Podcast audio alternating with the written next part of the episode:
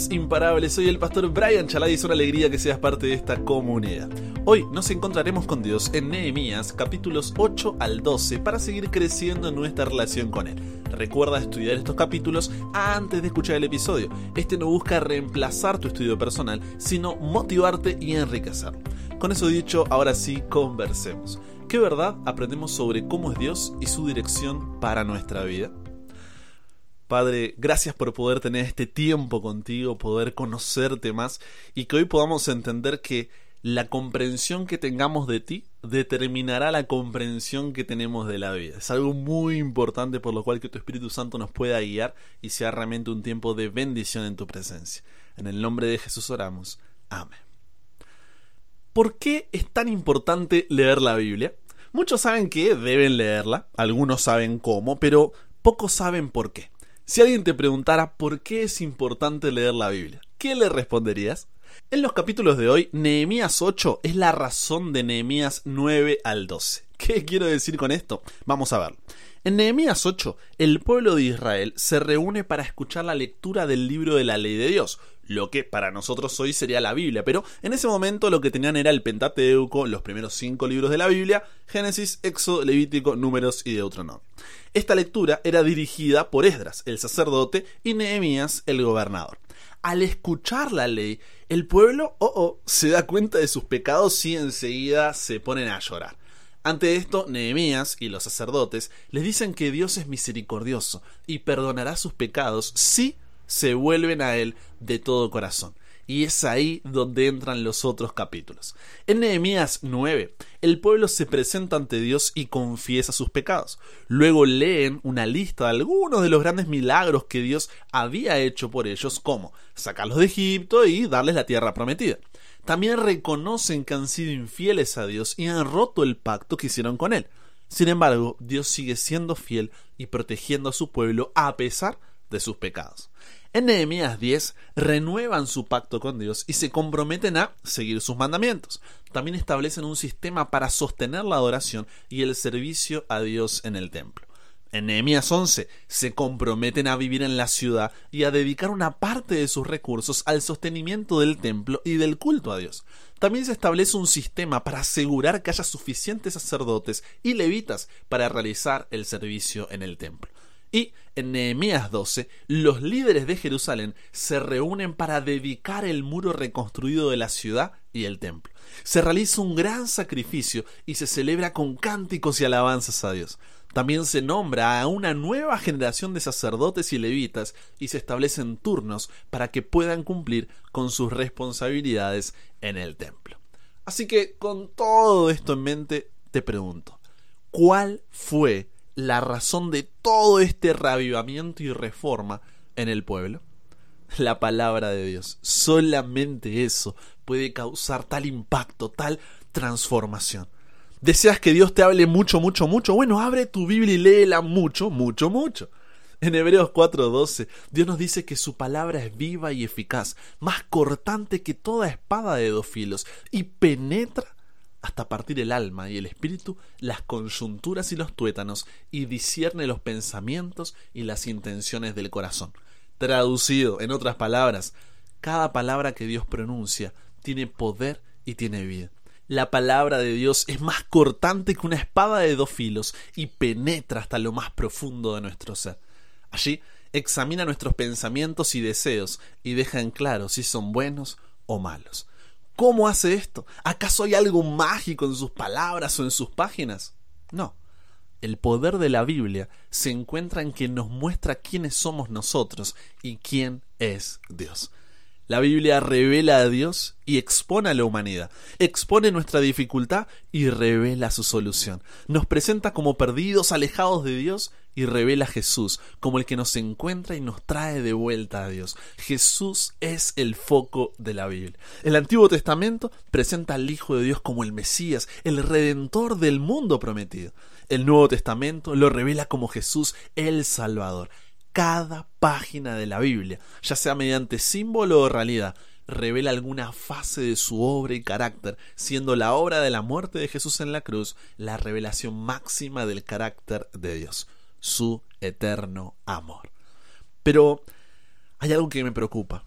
Y es que, aunque somos la generación que más acceso tiene a la Biblia en toda la historia de la humanidad, también somos la que menos la leemos.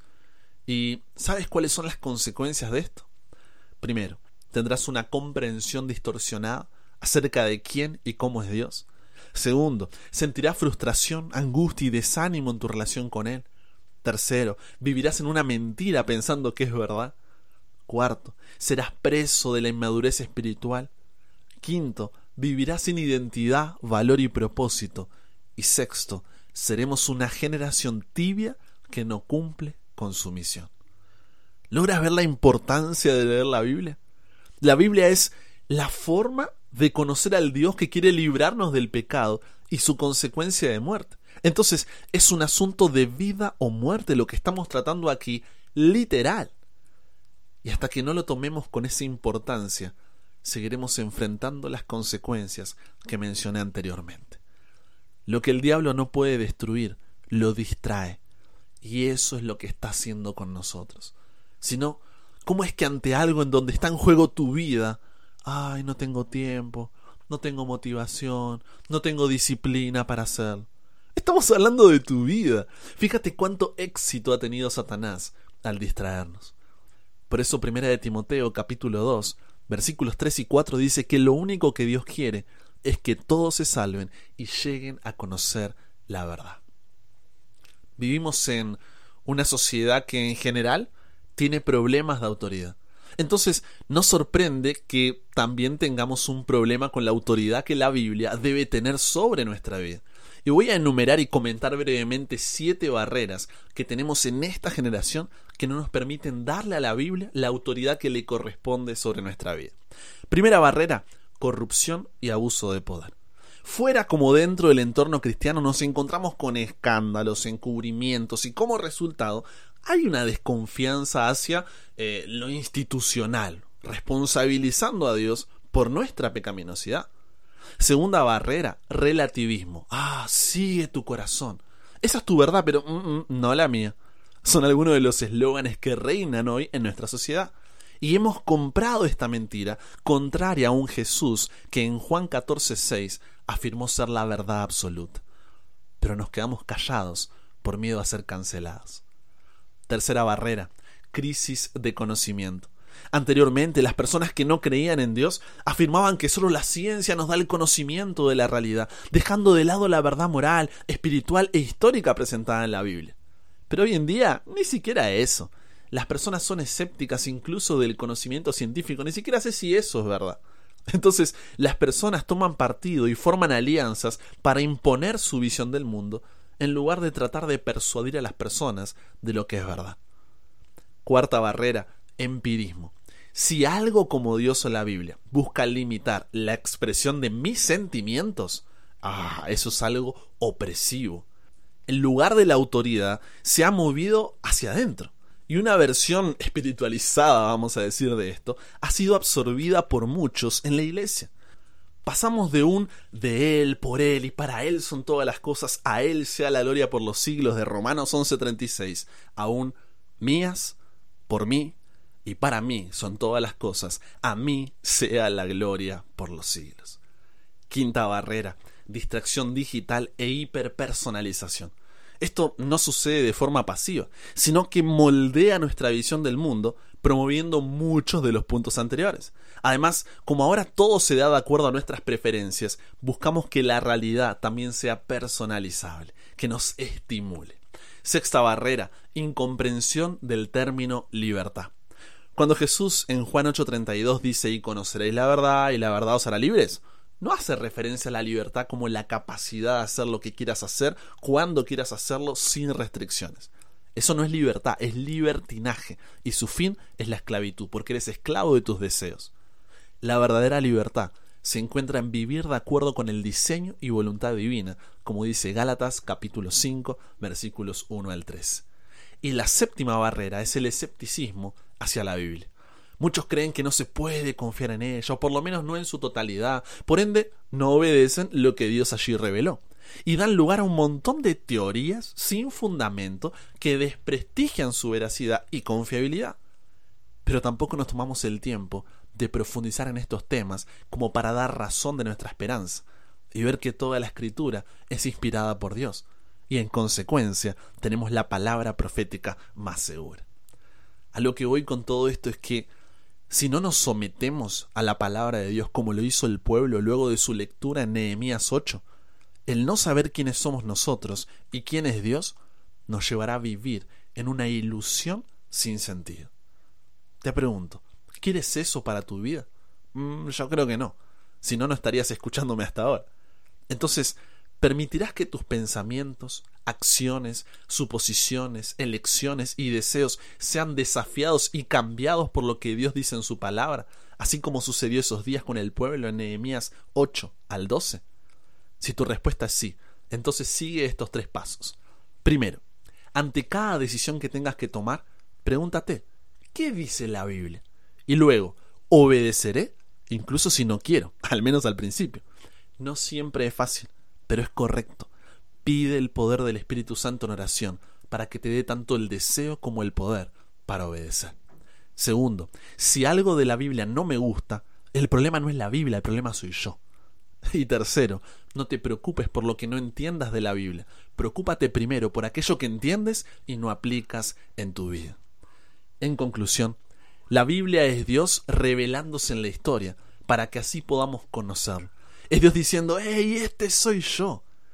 La palabra de Dios no está condicionada cultural ni históricamente, es decir, no cambia junto con la cultura y la historia, pero sí se escribió en medio de la cultura y en la historia. Entonces, cuando abras tu Biblia, recuerda que no es algo que estás haciendo, es alguien a quien estás conociendo. Así como a través de un libro o una película podemos conocer cómo eran diferentes personajes de la historia, la Biblia nos da la oportunidad de conocer a Dios. La diferencia entre Dios y esos personajes es que Dios está vivo y quiere tener una relación contigo. Esto es importante porque nuestra comprensión de quién es Dios determinará nuestra comprensión de la vida. ¿Por qué digo esto? Porque la imagen que tú tengas de quién y cómo es Dios determinará tu respuesta a las preguntas fundamentales de tu existencia. ¿Quién soy? ¿De dónde vengo? ¿Hacia dónde voy? ¿Y para qué estoy aquí? ¿Es más claro ahora el por qué es importante leer la Biblia y lo que ésta puede hacer en tu vida? ¿Conversamos con Dios sobre esto? Padre, gracias porque hoy nos has sacudido. Realmente nos has mostrado que muchas veces no le damos a tu palabra la importancia que realmente debe tener en nuestra vida. Quizá hay alguna de las barreras que mencionamos que no nos permite crecer en esta relación contigo y poder conocerte más y más, pero sobre todo ser transformados por el poder del Espíritu Santo.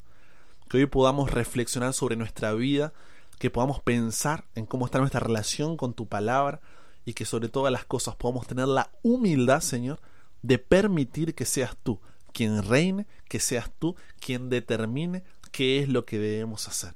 Que podamos tener una relación completa, de compromiso, totalmente consagrada a ti, de forma que lo único que importe sea que cuando tú regreses puedas decir, bien buen siervo fiel, sobre poco has sido fiel, sobre mucho te pondré, entra en el gozo de tu Señor. Queremos conocerte más, danos deseos de leer tu palabra, ayúdanos a ponerte en primer lugar, y de esa forma puedas moldear nuestra vida. Nos entregamos hoy a ti, Dios. Cámbianos, renuévanos, transfórmanos, somos tuyos. En el nombre de Jesús oramos. Amén.